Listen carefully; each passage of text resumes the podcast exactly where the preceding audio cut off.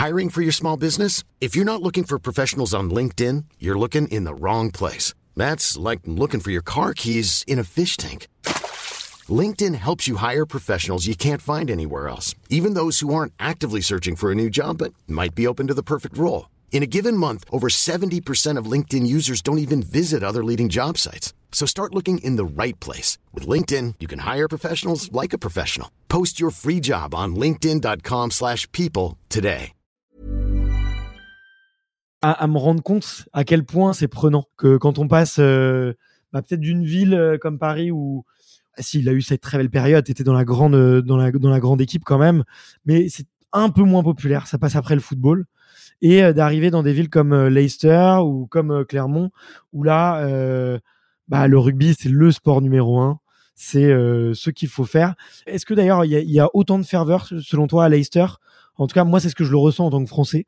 Est-ce que tu dirais qu'il y a autant d'importance au rugby là-bas? Plusieurs choses. Déjà, franchement, et là c'est vrai, c'est pas de la fausse humilité à deux balles, mais j'ai eu une immense chance d'attaquer en équipe première au Stade français dans une époque où il y avait que des stars autour de moi, que des mastodontes du rugby mondial. Tu vois, je donne souvent cet exemple. Enfin, moi, petit talonneur, euh, boudiné, qui faisait peur à pas chat, j'étais entouré quand même de Peter De Villiers, Sylvain Marconnet, Rodrigo Roncero, Pablo Lemoine.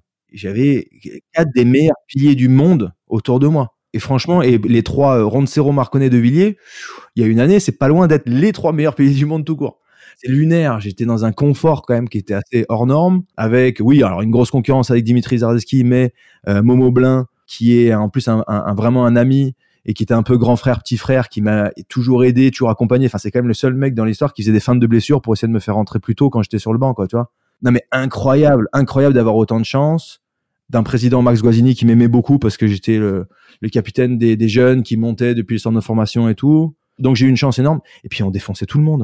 On avait une équipe, on c'était incroyable. Et en 2007, quand on est champion de France, on a la profondeur d'effectif pour avoir trois équipes d'animaux. C'était incroyable. Donc je, je, je me considère vraiment chanceux et d'être dans un club à part. Le Stade Français, c'était un club à part à cette époque-là, par les hommes qui le composaient, par le président, par la culture d'un club qui était de dire on va tout faire différemment, mais tout ce qu'on va faire, on va le faire à 10 000% Donc cette intensité dont on va parler de Leicester et de Clermont, elle était complètement réelle, pas dans la popularité du rugby, mais dans, dans l'intensité du club au Stade français, avec quand même des immenses moments. C'était les premières délocalisations au Stade de France, 80 000 personnes, un match de championnat.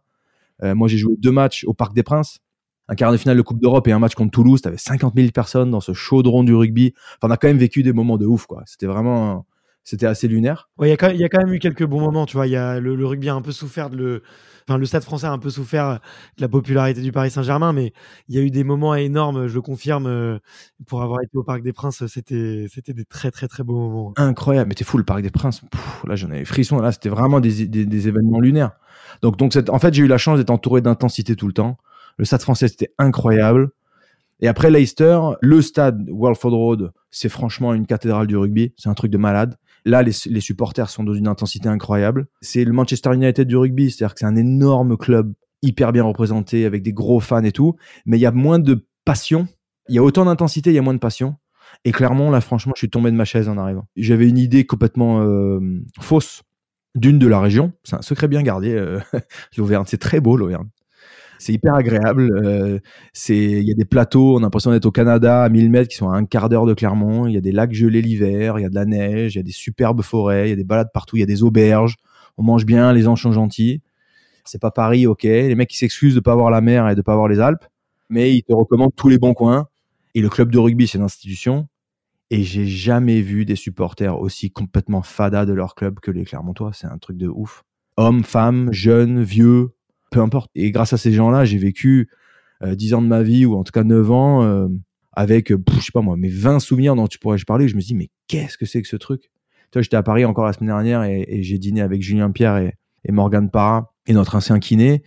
Et on se disait, parce que, bon, clairement, ça va pas très bien en ce moment. On se dit, mais en fait, ce qu'on nous, on pensait être la, la normalité, tu te rends pas compte que c'était l'ultra exceptionnel. Des matchs de Coupe d'Europe où le stade tremblait quand tu rentrais. 60, euh, je sais plus, 4 ans sans être invaincu à domicile, sans être vaincu à domicile. Des déplacements en Coupe d'Europe, on a gagné au Leinster, on a gagné au Munster, on a gagné au Saracens, on a gagné à Exeter. Mais t'es fou, mais on te sortait des performances, c'était juste incroyable. Et des moments lunaires d'intensité de supporters. Tu vois, si je dois t'en sortir un, c'est la demi-finale de Coupe d'Europe 2015 à Saint-Etienne contre les Saracens. Tu dépasses l'entendement complet. C'est-à-dire que il n'y a pas un maillot des Saracens, il y a 50 000 Clermontois à Saint-Etienne, une ambiance délirante au point qu'on presque on devait leur demander de, de, baisser un peu le son parce qu'on s'entendait plus. C'était presque presque compliqué en fait pour nous de jouer tellement on n'arrivait plus à s'entendre. En plus un gros match, euh, on bat les Saracens de peu et tout. On a fait un tour d'honneur à la fin. Il y a pas un mec qui est parti de son siège. On a fait un deuxième tour d'honneur. Il n'y a pas un qui est parti. On a fait trois ou quatre tours d'honneur, je crois. On est resté une heure. On faisait là-haut, là, on, on, jouait, on faisait des, les, les jeux d'applaudissements, tout ça. Enfin, c'était juste euh, incroyable.